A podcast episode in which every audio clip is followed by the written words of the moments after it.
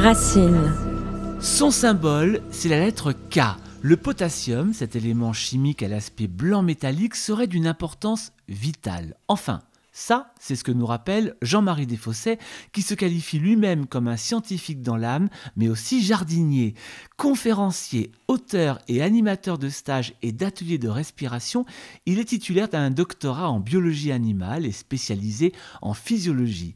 Il signe aujourd'hui un livre passionnant, Les bienfaits insoupçonnés du potassium, un sel minéral dont nous ne parlons pas souvent et qui pourtant aurait des pouvoirs de révolutionner bien des choses notre santé et notre bien-être. Alors apportons-nous suffisamment de potassium à notre corps? Où va-t-on trouver le potassium dont nous avons besoin? Et que va-t-il changer en nous? Le potassium serait-il de l'or en barre pour notre vie? Eh bien pour tout savoir, je dis bonjour à Jean-Marie Desfossés. Bonjour, bonjour à ceux qui nous écoutent. Alors Jean-Marie, vous dites que le potassium est plutôt méconnu. Alors moi j'ai l'impression qu'on en parle quand même malgré tout un petit peu, mais pourquoi est-ce qu'il est, méconnu comme ça et qu'est-ce que c'est finalement que le potassium? Alors, c'est deux questions déjà intéressantes. Méconnu, alors il est vrai que le potassium, on, entend ce mot. je dois vous avouer que quand j'ai commencé à parler de ça autour de moi, des gens m'ont dit Pourquoi tu parles de l'ammonium ou ils confondaient avec un autre, euh, une autre substance en ium. Bon, Ensuite, méconnu, ça peut être euh, en fait mal connu. Il est souvent euh, considéré comme un dangereux parce qu'il pourrait ralentir, avoir arrêté le cœur, ce qui, euh, dans les conditions normales, n'est pas le cas. Donc, il y a vraiment un travail très intéressant de, de communication qui peut être fait autour de ce sel minéral, ce minéral, d'autant que les recommandations, il existe des recommandations au niveau des plus hautes instances de, santé de la planète, puisque elles découlent par exemple de l'OMS. Alors, qu'est-ce que le potassium? Il s'agit d'un minéral, c'est un élément, un élément chimique qu'on va trouver dans la nature sous forme de sels minéraux. Il existe euh, le sel le plus connu qui est le sel de cuisine, qui est euh, du chlorure de sodium, un autre euh, élément chimique. Et là, il est question du potassium. Alors sur le tableau de Mendeleev, c'est son, grand frère, c'est le grand frère du, sodium. Et au niveau de l'histoire de la vie, euh, ces deux minéraux, sodium et potassium, sont euh, des, pierres angulaires du système vivant. Ils permettent aux, aux cellules de rester vivantes parce qu'elles vont entretenir le fait qu'il y ait du sodium à l'extérieur des cellules et du potassium à l'intérieur des cellules permet à ces cellules d'être euh, protégées des excès d'acidité, permet à ces cellules de contrôler les niveaux d'osmose. Alors c'est quoi l'osmose? C'est un terme un petit peu technique, mais c'est la quantité de sel qu'il y a dans une cellule. Vous savez que le sel attire l'eau. Une cellule ne pourra pas être surconcentrée en sel, sinon euh, l'eau va se précipiter à l'intérieur et la faire éclater. Et le, les cellules vivantes sont caractérisées par le fait, et c'est vrai pour les, le végétal comme pour l'animal, d'avoir une des très hautes teneurs en potassium à l'intérieur d'elles-mêmes, au point que le lieu où se trouvent les sources de potassium assimilables les plus abondantes, ce n'est pas euh, une mine de sel, ce n'est pas euh, telle ou telle roche, c'est l'eau à l'intérieur de nos cellules. Nos cellules sont des, gouttes, des perles riches en potassium assimilable, euh, qui sont entourées toujours d'un océan de sodium, soit parce qu'il s'agit d'organismes vivants dans les océans, soit parce qu'il s'agit d'organismes qui ont autour d'eux un système circulatoire, par exemple les humains le sang. Notre sang est, est très riche en chlorure de sodium, et le potassium, lui, est situé à l'intérieur des cellules. Enlever ce potassium des cellules, la cellule s'arrête tout simplement de fonctionner. Et vous êtes sans détour, d'ailleurs, Jean-Marie, pour vous, le potassium, c'est la vie, point barre. Sur, sur, la planète Terre, je ne sais pas, peut-être les exobiologistes découvriront des choses, mais sur la planète Terre, il n'y a pas un système vivant, une cellule vivante qui ne fonctionne pas avec le fait que l'intérieur est extrêmement riche en potassium. Donc supprimer euh, la source de potassium d'un système vivant et il s'arrête de fonctionner. C'est dire son importance absolument fondamentale. Après, il y a des, fonctions qui ne sont plus juste au niveau de la cellule, mais qui sont au niveau du, du corps entier, qui sont passionnantes aussi, puisque là, le potassium va avoir d'autres rôles qui sont des rôles de permettre des fonctionnements économiques. Alors justement, justement, quand vous parlez des rôles, c'est assez intéressant parce qu'on se rend compte que le potassium va euh, être important pour hydrater la cellule, pour éviter qu'elle devienne trop acide, pour permettre la communication avec les influx nerveux, utiliser les sucres pour les transformer en énergie, limiter le stress oxydatif, et j'imagine que j'en oublie encore. Euh, probablement, soit par effet cascade, parce qu'une fonction euh, permet de contrôler d'autres fonctions, mais le potassium a vraiment un, minéral fondamental. Ce n'est pas on parle parfois d'oligo-éléments et on dit voilà tel élément, du sélénium, du zinc, il en faut en petite quantité, c'est important. C'est vrai que s'il n'y en avait pas du tout, à nouveau la vie s'arrêterait, mais ce sont des éléments qui doivent être présents à l'état de trace. Là, le potassium, on n'est pas du tout dans ce registre-là. Le corps humain va contenir 150 grammes de potassium. Il est absolument essentiel que ce potassium soit présent. Alors le corps peut fonctionner quand il y a moins d'apport de potassium suffisant, mais il va toujours devoir mettre en place des mécanismes de compensation. Et ces mécanismes de compensation ont le défaut extrême d'être coûteux pour l'organisme. Donc au lieu que le corps puisse fonctionner à l'économique, c'est-à-dire euh, cette manière qu'on fonctionne le plus longtemps et en s'usant le moins vite, donc concrètement vivre longtemps et en bonne santé, et il va être obligé d'activer des mécanismes qui lui permettent de survivre, mais le fatiguent et l'usent plus rapidement. Alors vous dites au niveau de la dose journalière, si je ne vous trahis pas, ce serait 3,5 grammes de potassium par jour qu'il faudrait ben, apporter à son corps? Oui, alors, euh, et en plus, je ne me fais que le relais de recommandations de l'Organisation mondiale de la santé. Donc il y a un consensus au niveau euh, des experts du monde entier pour considérer que en dessous de 3,5 grammes, les apports en potassium sont insuffisants.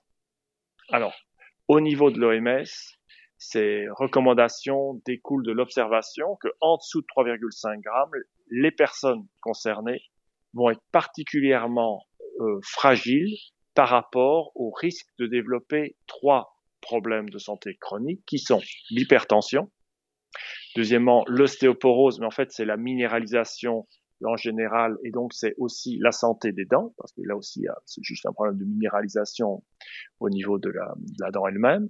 Et troisième point, les calculs rénaux. Il se fait qu'au niveau scientifique, des études moins nombreuses que pour les trois premiers points que j'ai cités signalent aussi que le potassium va avoir un effet protecteur par rapport, par exemple, aux dépressions nerveuses.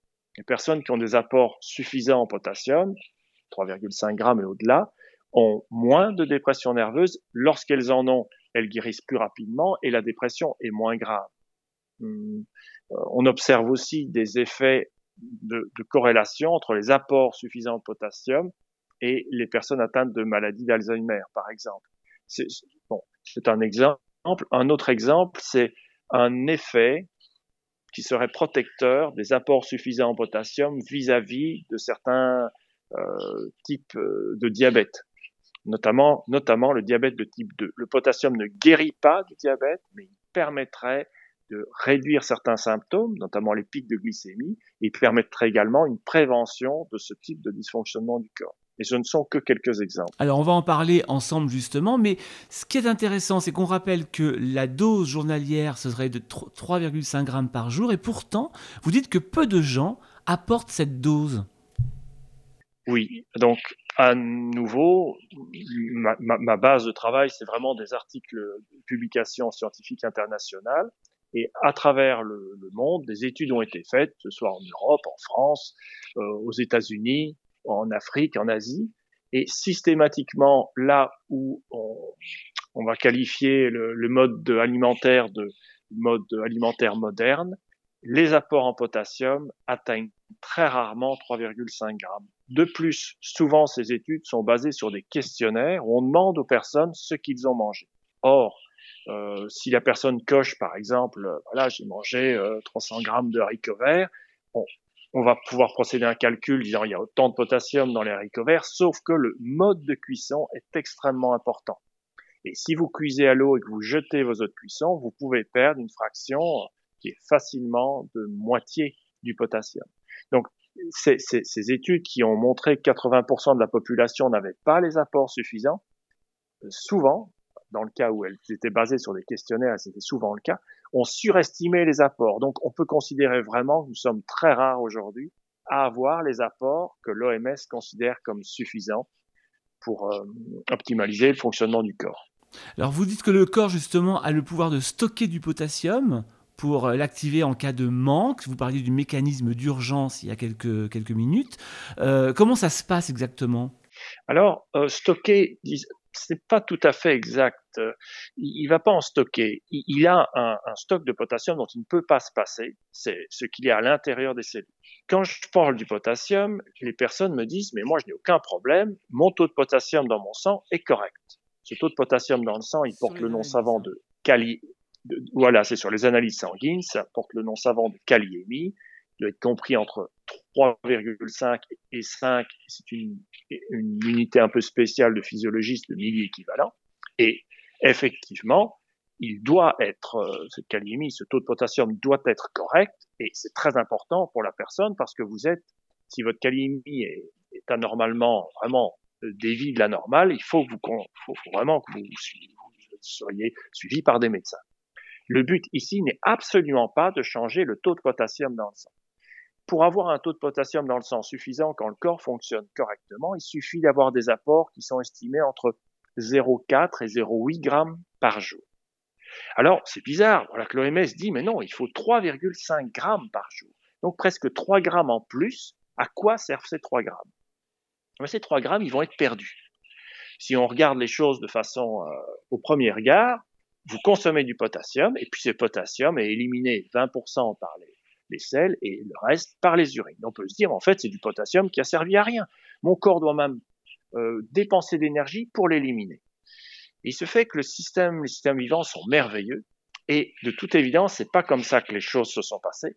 Le corps a mis en place des systèmes où il va utiliser l'élimination du potassium pour assurer des, du, fonctionnement de certaines euh, tâches que, le corps doit faire. Par exemple, pour éliminer d'autres euh, minéraux, d'autres composés. par exemple, pour éliminer les phosphates. Lorsque votre corps doit éliminer du phosphore excédentaire, il le fait sous forme de phosphate et le fera, il peut le faire sous forme de phosphate de potassium. Vous avez besoin du potassium pour éliminer les phosphates. Le même mécanisme se produit avec le sodium votre corps est très, le corps humain est très avide de sodium, qui est un élément rare du temps où nous n'avions pas accès aux sels de cuisine, aux sels marins. Lorsque vous avez du potassium en suffisance, votre corps peut mettre en place un système d'élimination du sodium qui est extrêmement économique. Et c'est pour ça que les apports suffisants en potassium ont un effet très protecteur vis-à-vis -vis de l'hypertension, particulièrement des personnes qui consomment trop de sel, ce qui est à nouveau la majorité des personnes dans les pays euh, à nourriture industrielle. Le potassium va permettre de rééquilibrer finalement l'apport, euh, l'apport trop élevé en sel C'est ça que vous êtes en, train de nous dire? Absolument. les apports suffisants en potassium permettent au corps d'éliminer facilement le sodium qui, est, euh, qui, est, qui serait fourni en, en, excès dans le cas d'une alimentation trop, trop, trop, trop riche en sodium. Exactement. Jean-Marie, est-ce que c'est pour toutes ces raisons que euh, vous dites que le, surapport en potassium n'est jamais un danger? Avoir trop de potassium n'est pas un danger. Oui, à nouveau, il faut bien faire la différence entre le taux de potassium dans le sang qui, lui, doit, doit rester extrêmement dans la, la, la plage normale et les recommandations qui sont d'augmenter les apports en potassium, c'est-à-dire la quantité euh, de potassium que le corps va dont le corps va disposer via l'alimentation et qui vont permettre, j'aime bien l'image du, des roues à aube. Une roue à aube, elle tourne grâce à une eau qui en permanence vient euh, tombe sur la roue et passe sous la roue et la fait tourner. Eh bien, le potassium, c'est ça, c'est l'eau qui va permettre à des roues à aube à l'intérieur de notre corps, c'est une image bien sûr, de, de, de tourner et d'entraîner des mécanismes, et cela de façon économique. Et effectivement, le potassium a un effet protecteur euh, de nombreuses euh, complications que le corps pourrait rencontrer parce qu'il entraîne des mécanismes de, et, de régulation qui sont extrêmement économiques. Alors, on parle justement, vous parliez à l'instant de l'hypertension. Donc là, c'est un des grands euh, problèmes de notre société. Beaucoup de personnes ont, font de l'hypertension et on sait à quel point ça peut être dangereux. Là, le potassium peut agir, on vient de le comprendre, en faisant diminuer le sel euh, présent dans le corps par un, un apport, un surdosage de potassium.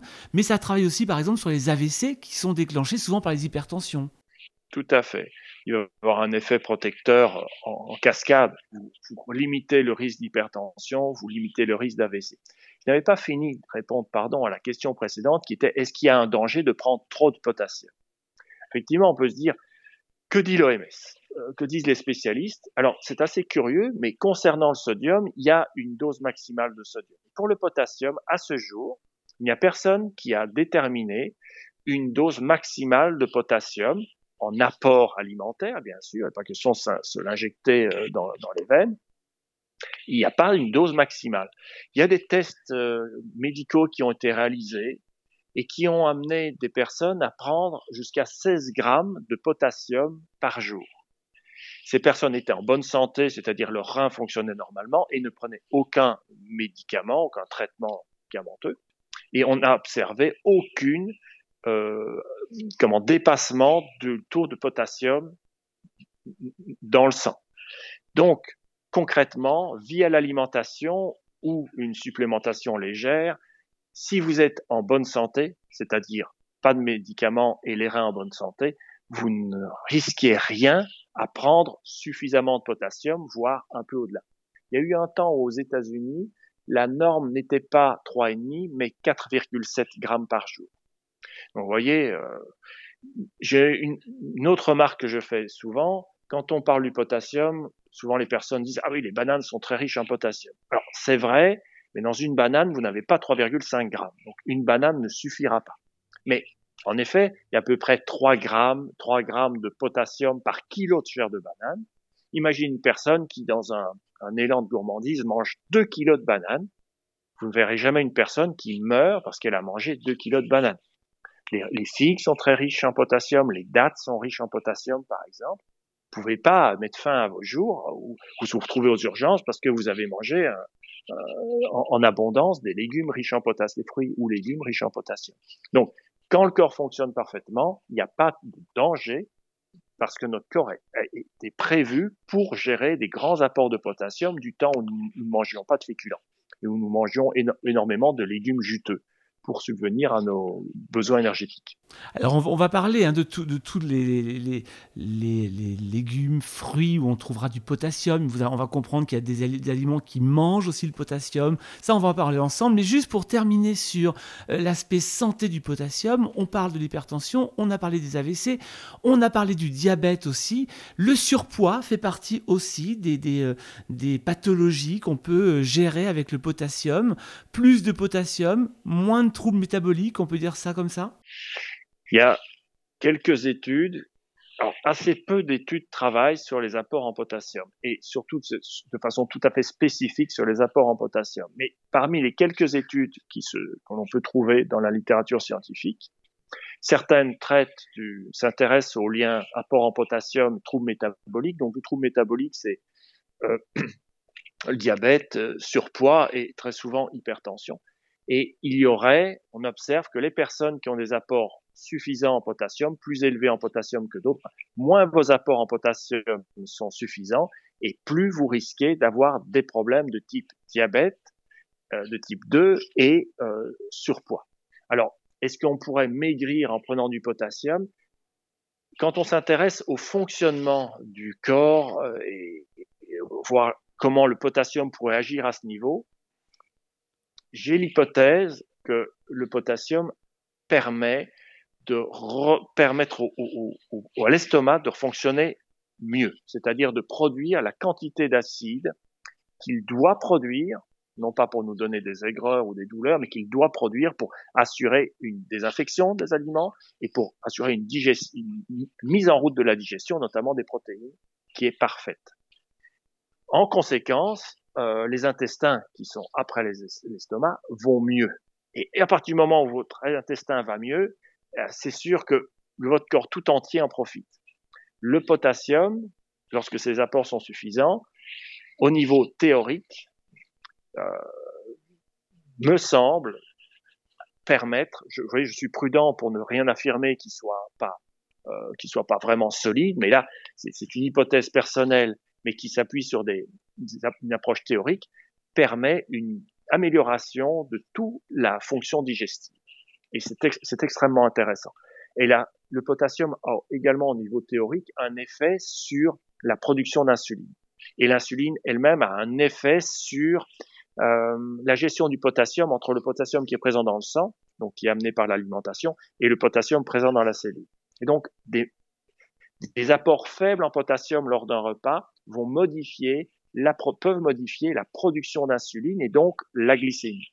C'est extrêmement intéressant de, euh, de constater que aujourd'hui, on mange assez sucré. Enfin, vous avez des petits déjeuners qui peuvent être extrêmement sucrés. On mange, on consomme, peut consommer beaucoup de desserts. On peut consommer aussi beaucoup de fruits, peu importe la, la nature du sucre. Et ces sources de sucre sont rarement associées à des sources de potassium, ce qui dans une alimentation qui serait 100% naturelle est une situation qui n'existe pas. À part en mangeant du miel, les humains ne mangeaient pas du miel à l'origine, vous avez, euh, vous avez des, une sorte de, de, de, fracture qui s'est faite. On arrive à, apporter au corps énormément de sucre avec très peu de potassium. Si j'ai un conseil à vous donner, c'est associer vos apports de sucre, si vous consommez du sucre, avec des apports riches en potassium. Ce n'est pas le cas de tous les fruits. Alors, autre chose très étonnante aussi avec le potassium, c'est que vous dites que ça peut réduire les ronflements et l'apnée du sommeil. Même constat d'ailleurs pour la digestion, ça vous venez d'en parler, mais l'apnée du sommeil, les ronflements, encore une fois, beaucoup de gens sont concernés. En quoi le potassium va agir sur ça? Alors, à nouveau, il s'agit d'un développement théorique parce que depuis le début, depuis dix ans, mon fil de travail tourne autour de la respiration du souffle. Et si je suis arrivé au potassium, c'est parce que après avoir développé des, techniques de, euh, respiratoires pour libérer le souffle, je me suis rendu compte qu'il y avait quand même une sorte de, mur de verre dans lequel il était très difficile de passer au-delà. On peut travailler la respiration, on peut la libérer, mais il semblerait qu'elle ait tendance à revenir comme prisonnière par quelque chose. Je me suis dit, mais qu'est-ce qui peut modifier le souffle? Autre que les stress nerveux, puis les stress inconscients du corps, comme le stress oxydatif, comme euh, je sais pas, des dysbioses intestinales, etc. Et en cherchant euh, les informations en physiologie, j'ai réalisé à quel point la respiration avait pour rôle premier d'équilibrer le niveau d'acidité du corps. Euh, dès qu'on respire, on produit du gaz carbonique et ce gaz carbonique, on le connaît tous, il s'échappe notamment de l'eau pétillante. Si vous mettez du gaz carbonique au contact de l'eau, vous fabriquez de l'eau pétillante. Ça veut dire que quand on respire, une partie du gaz carbonique produit par nos cellules touche l'eau de notre sang, l'eau des cellules, et aurait tendance à la transformer en gaz carbonique. En, pardon, en eau, en eau pétillante. C'est assez gênant.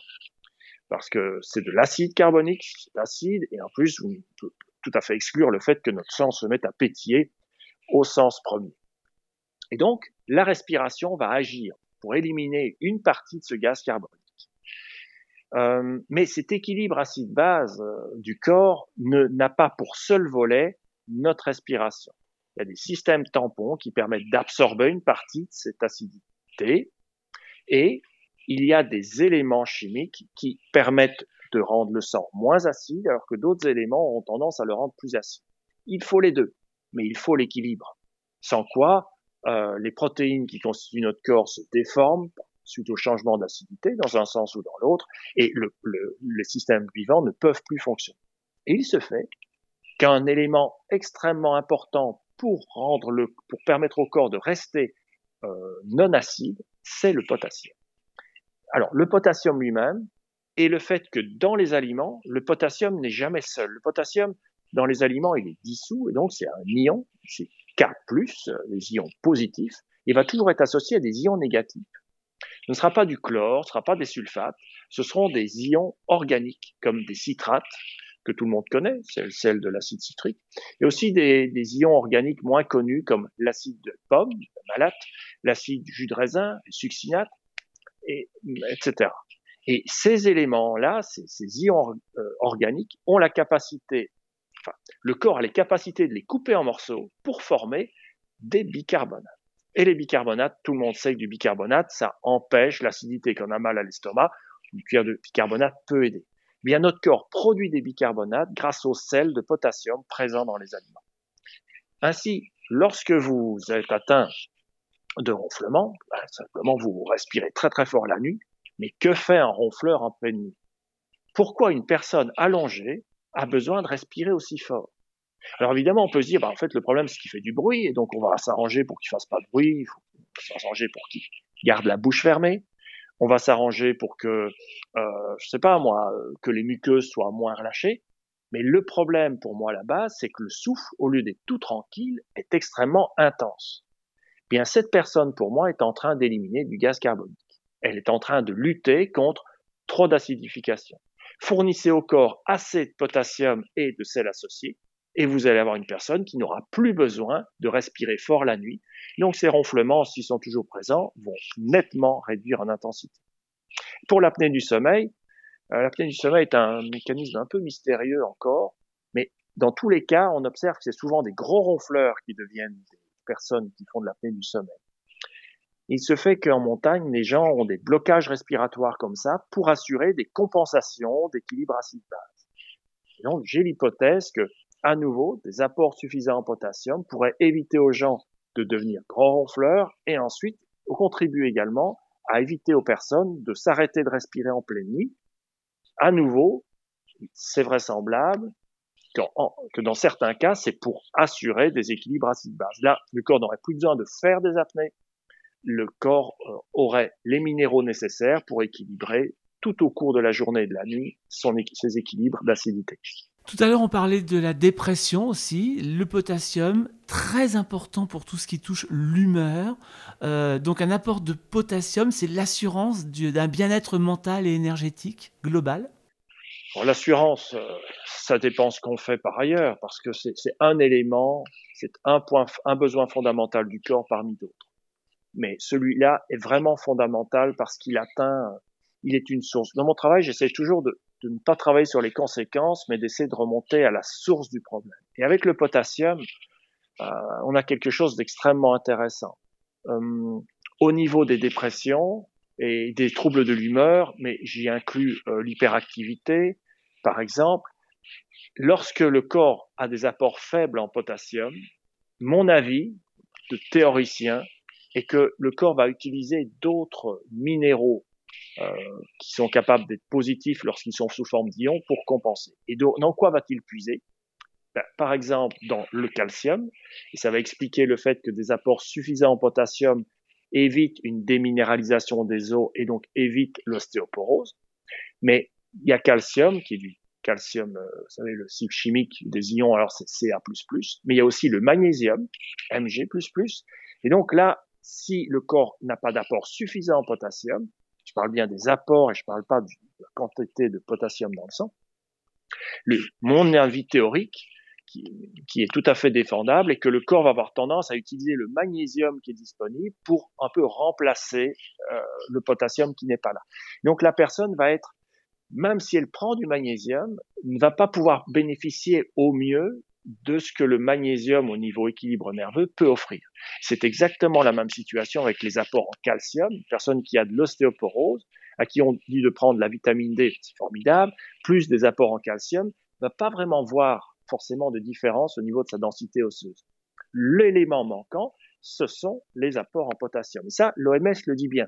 Qui est curieux, et qui donne tout l'intérêt, un des intérêts du livre, c'est que là, de ce podcast, et je vous remercie de, de donner la parole pour cela, c'est de, relayer l'information de l'importance du potassium pour la santé osseuse, minéralisation, pour la santé nerveuse parce que ça va permettre au corps de, disposer du magnésium pour le nerveux et pas pour remplacer une partie du potassium manquant. Et au niveau énergétique, c'est pareil, le potassium va permettre au corps de fonctionner à plein régime de ses capacités de produire l'insuline au moment où elle est nécessaire. Donc la, question du coup qu'on se pose tous, Jean-Marie, c'est où est-ce qu'on va trouver le potassium? Dans quoi? Oui, c'est la grande question. Ah bah oui. C'est la grande question à se poser. Alors, si vous cherchez sur dans les livres, sur Internet, on vous dit euh, que le potassium est abondant dans les fruits et légumes. Oui, d'accord. Autre information, on va vous dire qu'une alimentation équilibrée, variée équilibrée, va vous fournir la quantité suffisante de potassium. Ces deux informations ne sont pas fausses, mais elles ne sont pas complètes. 5 portions de fruits et légumes par jour ne fournissent pas, s'il s'agit de portions de 150 grammes, ne fournissent pas les 3,5 grammes de potassium. Ça, c'est, vous cherchez, vous regardez dans des tables d'analyse de, potassium, de teneur de potassium dans tel ou tel légume, et vous n'arriverez pas à 3,5 grammes juste avec 5 portions de fruits et légumes. Première chose.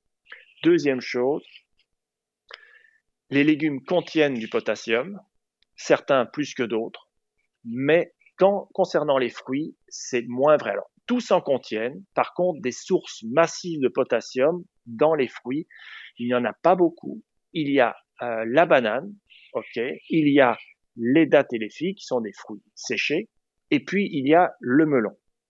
Ensuite, vous tombez sur des fruits qui contiennent assez peu de potassium. Par exemple, si ma mémoire est bonne, le jus de pomme en contient 1 gramme par litre. Il faudrait donc boire 3 litres, 3 litres et demi de jus de pomme par jour pour avoir les 3,5 grammes. Bien sûr, euh, on ne mange pas, on ne boit pas que du jus de pomme, mais tout ça pour vous dire que euh, il faut vraiment, euh, si on s'intéresse aux apports en potassium, voir quels sont les légumes les plus riches.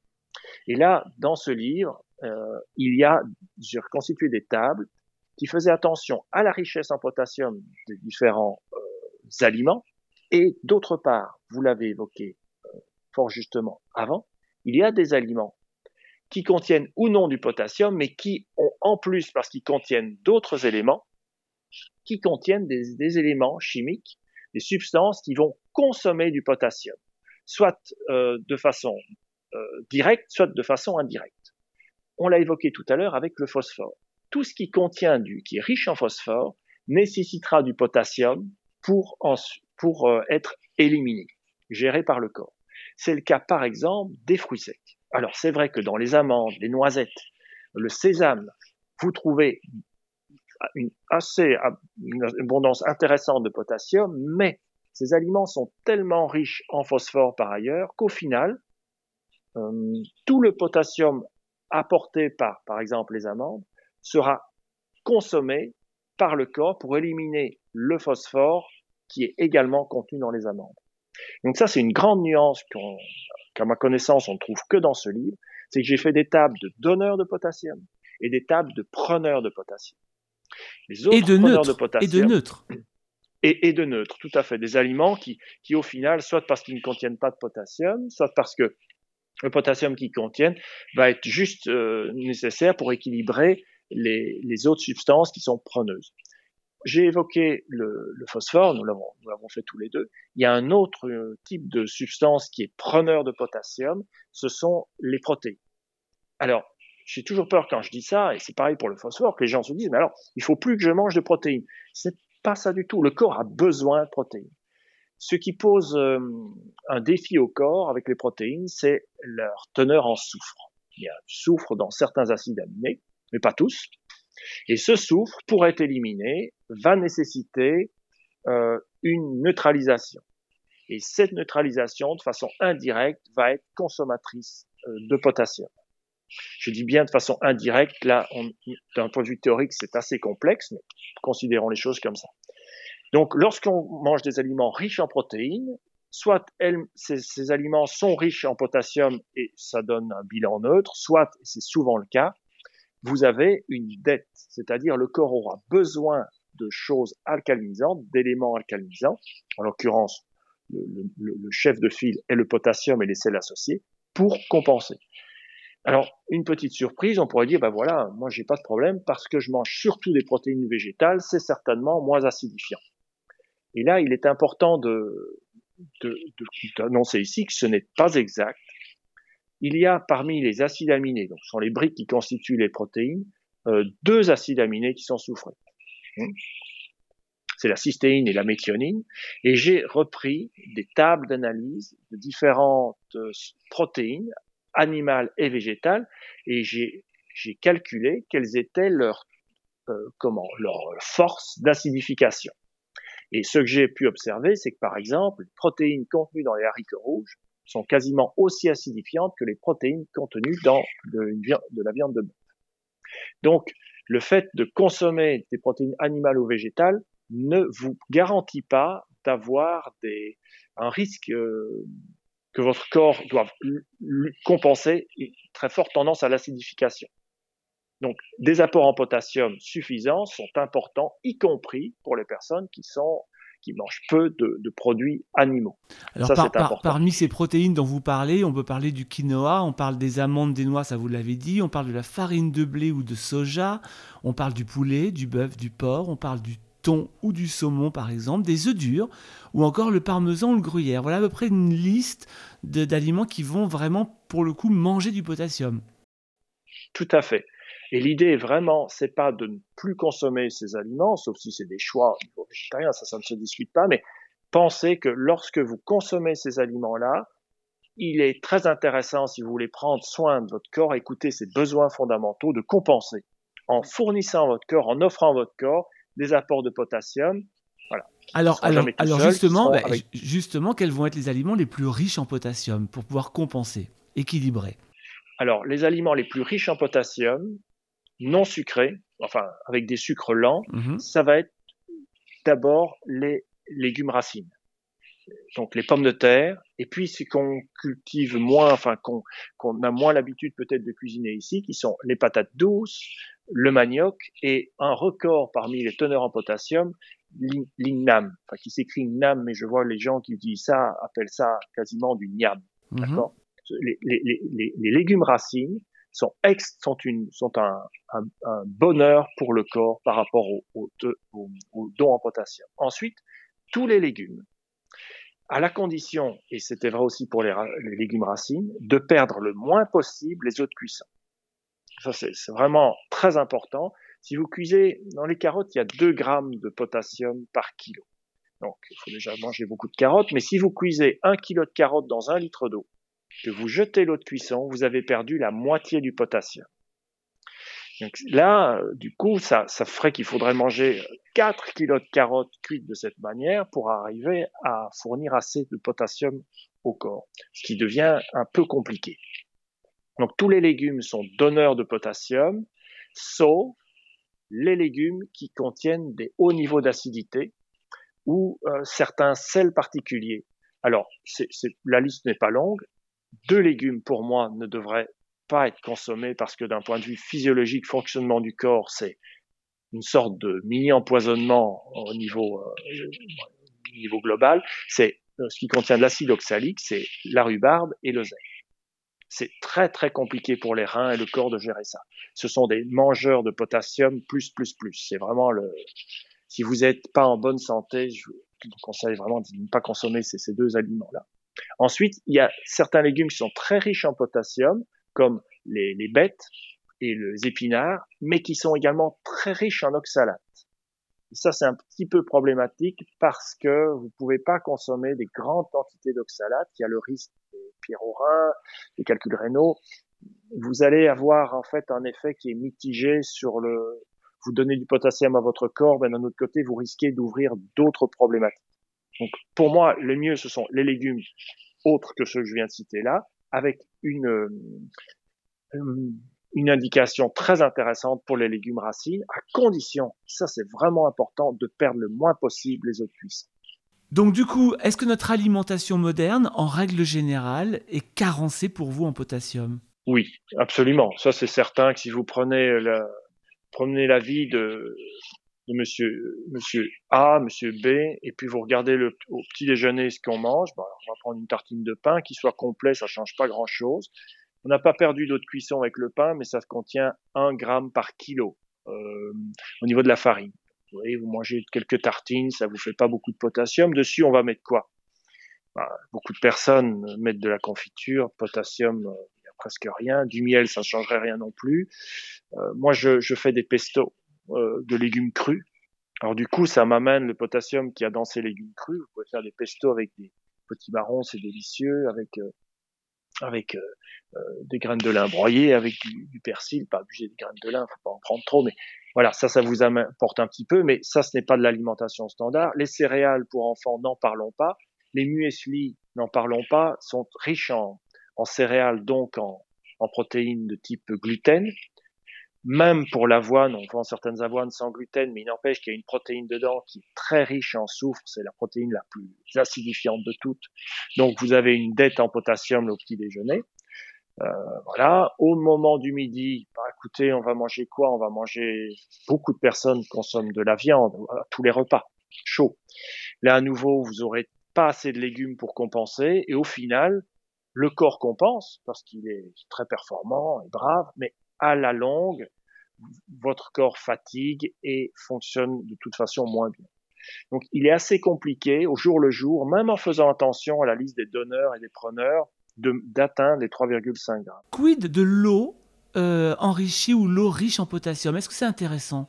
Euh, Oui, encore faut-il la trouver parce que euh, dans les eaux minérales, le potassium est assez rarement présent le potassium est surtout présent dans l'eau à l'intérieur des cellules. C'est là qu'il faut aller le chercher. Parfois, il est avec d'autres euh, composés chimiques qui sont qui le rendent moins disponible au final, mais c'est vraiment là où vous trouverez du potassium, c'est dans en mangeant des, cellules avec qui, sont toujours remplies avec leur eau. Il y a une chose dont on n'a pas parlé qui est importante comme aliments qui se prennent du potassium, ce sont les aliments acides. C'est très important parce que comme les tomates, par exemple. À gauche, les tomates et par exemple les agrumes. les agrumes, voilà, parce qu'on peut on peut entendre lire à gauche à droite que le citron serait un donneur de potassium, qui serait euh, qui permettrait d'éviter l'acidification. Écoutez, il y a des choses qui sont dites. Vraiment, mes sources, mes sources de d'enquête, ce sont les publications scientifiques et les éléments, les aliments acides ne sont sont difficilement des donneurs de potassium. Et dans tous les cas, dans un premier temps, au moment où le corps va devoir neutraliser ces acides, ils vont indirectement endetter le corps en potassium. Ils vont puiser dans les potassiums et les éléments associés, les fameux sels dont je vous parlais tout à l'heure, qui peuvent donner des bicarbonates. Donc, si vous êtes en parfaite santé, bah, écoutez, euh, vous pouvez consommer des aliments acides. Mais si votre corps est un peu fatigué, un peu douloureux, un peu enflammé ou plus, mon conseil est de vraiment éviter les aliments acides parce que à un moment ou à un autre, ils vont fatiguer, continuer à fabriquer votre corps, voire accentuer sa déminéralisation. Certains acides sont des preneurs nets de potassium. Par exemple, on en a parlé de l'acide oxalique. Et ça pourrait être le, euh, ça pourrait être le cas d'autres situations. Donc, faites attention aux aliments acides.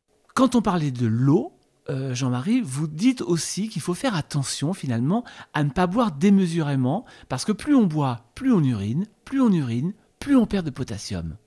Tout à fait. Alors c'est tout, c'est toute la grande question de la quantité d'eau qu'il est nécessaire de boire. Il y a quelques années, il y avait à la radio une sorte d'écho qui avait été fait d'une donnée. il y avait l'idée qu'il fallait boire 1,5 litre d'eau par jour et des, médecins s'étaient rendus compte que ça ne reposait sur aucune étude scientifique. Moi, j'aime faire confiance au corps. c'est bon d'arrêter de croire que le corps est bête, ne sait pas respirer, ne sait pas faire ci, ne sait pas faire ça. Normalement, quand vous manquez de quelque chose au niveau eau ou sel, votre corps déclenche un réflexe qui est le réflexe de la soif. Je pense qu'il faut écouter sa soif. Mais le corps est un peu complexe par rapport à ça. Vous pouvez avoir soif même quand vous manquez pas d'eau, mais que vous manquez de sel. Ça, c'est un peu plus complexe. Mais bon, imaginons que vous manquez d'eau. Il est nécessaire de boire en fonction de sa soif et pas au-delà. Parce qu'en effet, le corps est champion pour accumuler du sodium même quand il y en a peu. Mais il est très peu doué pour récupérer du sodium quand il y en a peu. Donc si vous buvez 3 litres d'eau par jour et que cette eau ne contient pas du tout de potassium, votre corps va être incapable, lorsqu'il va fabriquer l'urine, de ne pas perdre en même temps du potassium. Et de fait, une des raisons qui peut expliquer une baisse du potassium, carrément cette fois même dans le sang, ce sont des apports en eau trop importants.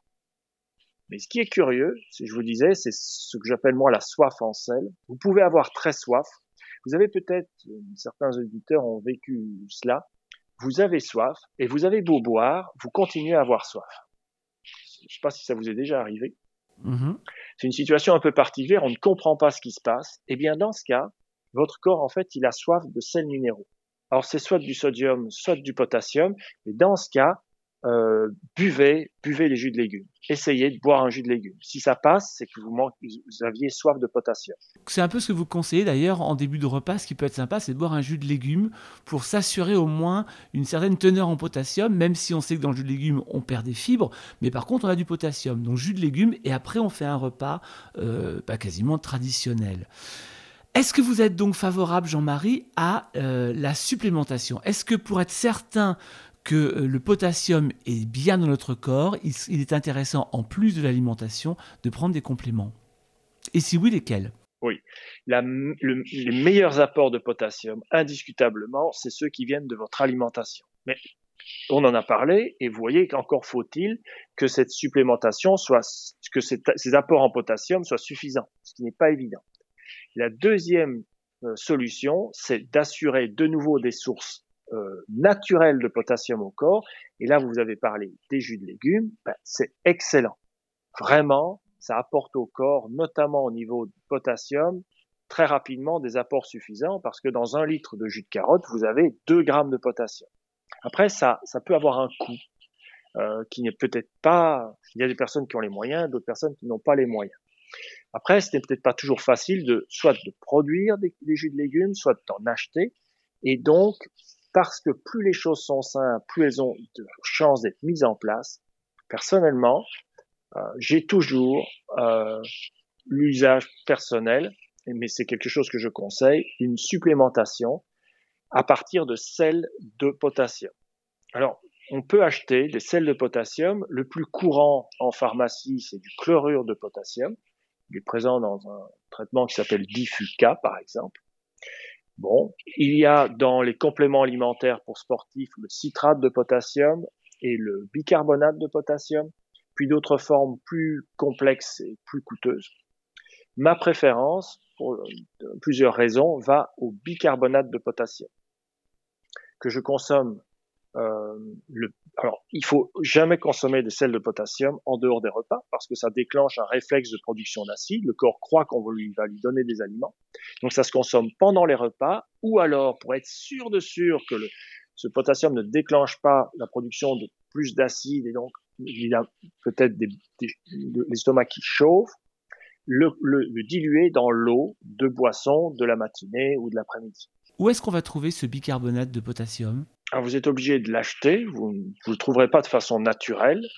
Il a l'avantage qu'il peut réagir. Euh, parfois je le prends comme tel, mais alors vous fournissez au corps en même temps des bicarbonates, qui peut être intéressant, mais en fait ça peut perturber le fonctionnement du corps à certains moments. Ça neutralise l'acide de l'estomac, ce qui n'est peut-être pas le but.